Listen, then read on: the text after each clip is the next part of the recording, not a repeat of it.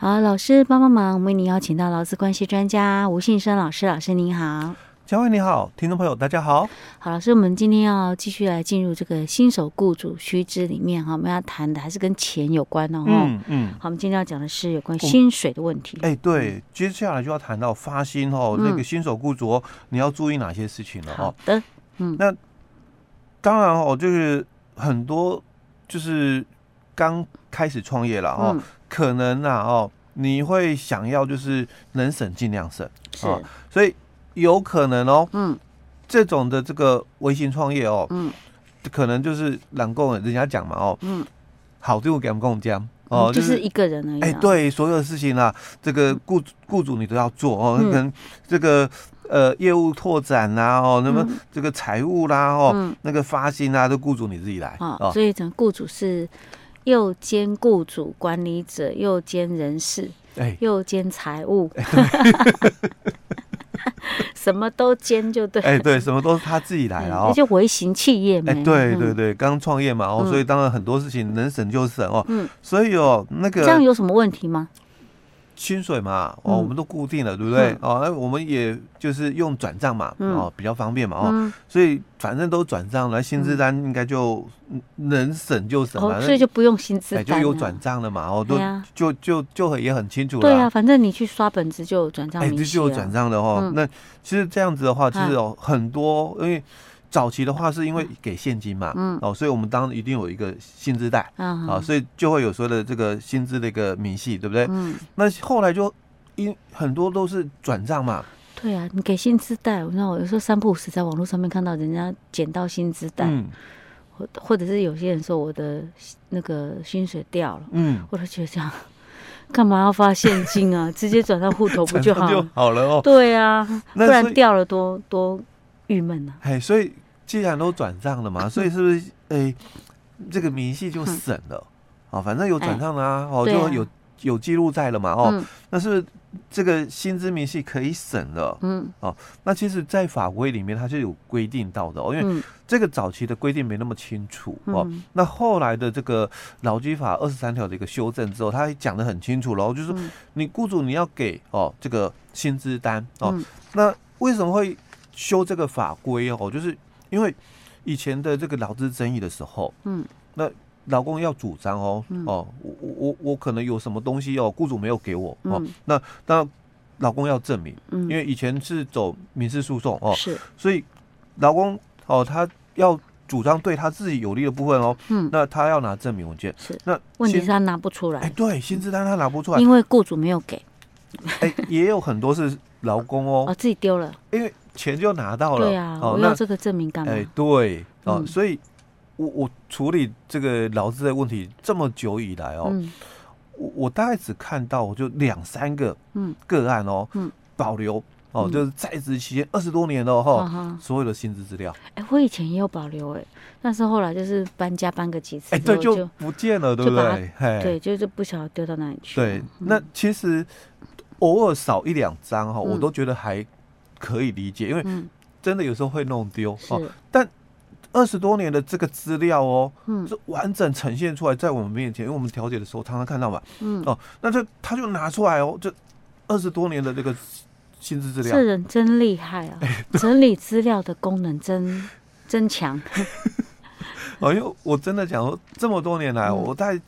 只遇到过两三个个案哦，是有这样的一个保留资料在的哦。嗯，那所以你就知道为什么要修法哦，原因就是因为很多的劳工他是没有保留这些所谓的薪资的一个文件的。嗯，好，那那你要跟我请求嘛？嗯，那你你证明啊？嗯，哦，所以多数劳工他就很吃亏在这一段哦。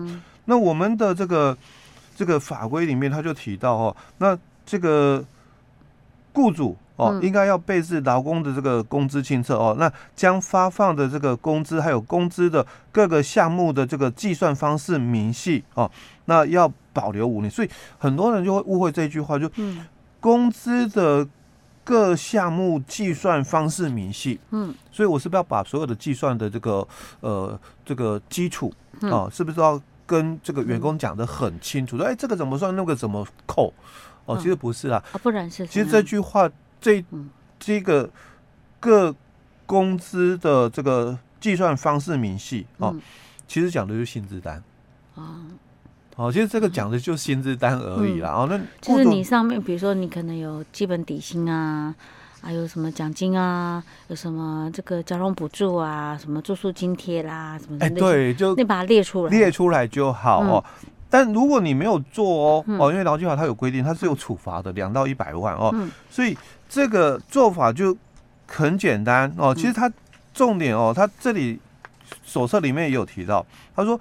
重点就是你要列出哦，薪资完整的这个项目明细，嗯，你每个科目哦，金额是多少哦？那总额是多少？哦？那你扣除了哪些的一个项目？哦？那你扣除了哪些项目？其实不是说你要把那个算式标示，只是说你要把你扣了什么科目讲清楚，嗯哦，那这样子就够了，不是说哎，我一定要把说哎，这个什么市价扣了三千块，所以三千块怎么来的？哦哦，不用这样，你不用那么详细，哎，不用不用，你就写就市价嘛，哦，那个。扣那个市价三千元哦，这样就够了哦。那另外有比较特殊的几个部分哦，也要稍微注意，就是你可能也要告知，因为法规里面也提到哦，你可能要告知特休哦，因为它符合这个特休的一个资格的时候，雇主哦要告知嘛哦，你可以有几天的特休可以休。那你现在已经休了几天，还有剩下几天没有休完哦，那其实要告知，但。没有说你一定要在薪资单上面来告知，嗯、哦，只是说你们可能是微型企业嘛，可能还没有走到像大公司走一化，对对哦。那既然你是微型创业嘛，那可能很多事情哦，你们也没有办法，就是呃什么很注意到什么公告栏什么的哦，那你就在薪资里面哦告知就好了，因为可能人家是走一化，所以他们有所谓的这个这个。你个人的资料只有你自己可以看，因为医患要有那个所谓的账户密码嘛，哦，所以你你可能只能看到你自己的哦。但我如果用公告栏的方式是，哎，你也会看到别人的啊，哦，所以我们就建议说，不然你就在薪资单上面给哦，说那你今年可以休几天哦，那你已经休了几天，还有几天没有休完哦，你就在薪资单上面给哦，因为。很多事业单位都讲嘛，薪资保密，薪资是保密哦，嗯、所以这样的一个做法哦，也是可以哦。嗯、那之后哦，如果你有这个没有休完的哦，嗯、那你们的结算点哦，当然结算点就看嘛哦，有的公司它可能是走周年制哦，有的公司走历年制哦，那你在结算的时候哦，你要告诉这个员工，嗯，哎，因为你这个。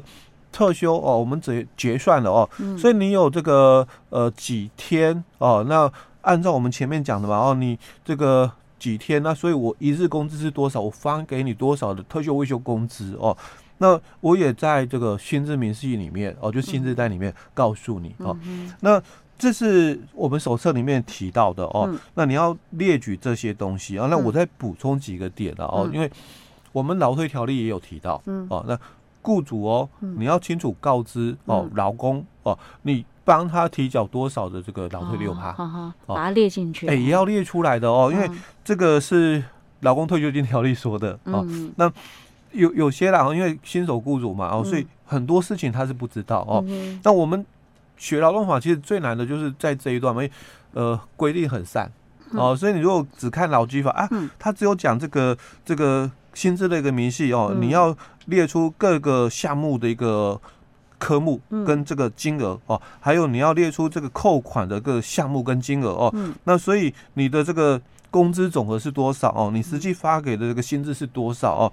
那你的特休的一个部分哦，那他没有谈到是劳退的问题哦，因为他讲的都是。单独这个劳基法上的一个注意事项而已。对，觉得劳退这个应该的确是要列，不然很多的那个呃，就是员工会说，嗯，公司是没有帮我那个对对扣扣缴哈，对，然后我自己也不会去查。哎，对，那甚至包括有些哦，嗯、因为现在很多人哦，因为政府一直在鼓鼓励了哦，因为劳工朋友你可以自己来这个提拨提拨哦，因为。自己照顾你自己的这个老年的一个生活哦，嗯、那你自己提拨，那相相有的人就相对提缴，嗯。哦，那所以相对提缴，当然扣款项也要在标注。哦，哎，今天新闻还还有在讲，哎，对，又讲今天不是讲那个什么是老老退什么？对，老退的部分啊，劳退基金去年大、哎、大亏嘛，对。但是他讲哦，嗯，哎，我们还是有保底的哦，哦，所以这一段哦，我还是那个是那个什么，哎，没有，他讲说那是叫做获利吐回。哎，但简单讲就是他讲的意思概念，就我们还是有保底的。对啊，的确他是有保底啊。哎，他是有保底，但是你要听得懂保底的概念哦。是，他的保底的概念就是讲说这一段期间，哦，这一段期间哦，你所有的这个所谓的这个利息给我们讲利息给付了啊。那所以他是讲累积收益哦，哦，累积收益，你参加劳退嘛，哦，你能够领月退哦，就是。至少要十五年以上哦，嗯、那可能你参加的这个劳退已经二十年了，嗯。啊，那这二十年来我们给的这个累积收益，嗯、啊，如果是大于哦银行的这个，现在应该讲是五大行库了啦，嗯、五大行库的平均利率的话，嗯，那我政府就不再补喽，嗯，这是累积收益，所以。嗯其中哦，就我们刚刚讲二十年里面嘛，哈、嗯，其中有那么一两年，嗯，可能是负值，嗯，哦，就是你的账户里面是被扣款了，是。哦，但是累积下来的二十年的累积收益哦，是大于银行的这个定存利率的话，嗯、我们政府是不会再补你任何的这个金额的哦。是，哎，其实我觉得，嗯。也还好啦。如果说对一般人对投资不懂的人来讲，嗯、他至少总是比那个定存高啊。哎、欸，对 对对，对，就一定是比那个定存高。所以我讲是累积收益嘛。对，有时候算起来其实真的，啊，不然有些人自己拿去买股票，结果赔光光。OK，好，老师，这个是有关于那个发薪的部分该注意的事。我突然觉得哦，像这样子的话哈，嗯，所以他那种卖那个什么，就是人事财情系统的那个，应该会很好赚。嗯，对不对？这太麻烦了，自己还要去列那个。哎，对，干脆直接都买一套系统，然后全部电脑输进去，你不用自己在那边算。对，算的。因为因为真的很多的这个规定啊，哦，那尤其是哦，嗯，他有时候又会更改，嗯，哦，法规又会更改哦，所以其实这个新手雇主哦，或者是就算你经营公司已经很多年了，包括甚至有些人资伙伴，嗯，因为法律一直在异动调整，是那。其实哦，如果他没有去接受到新的一个资讯的话，嗯，他他可能还是停留在哦他当初所了解的部分，是，哎，所以对于后来法规有异动哦，那因为公司的这个作业哦没有跟上的时候，嗯、那也是都会触法。不过微型企业真的可能比较难了哈。嗯，好啦，我们的新手雇主一定要，你要当老板之前还是要做一做功课的。哎，对对对。OK，老师，我们今天先讲到这儿喽。好。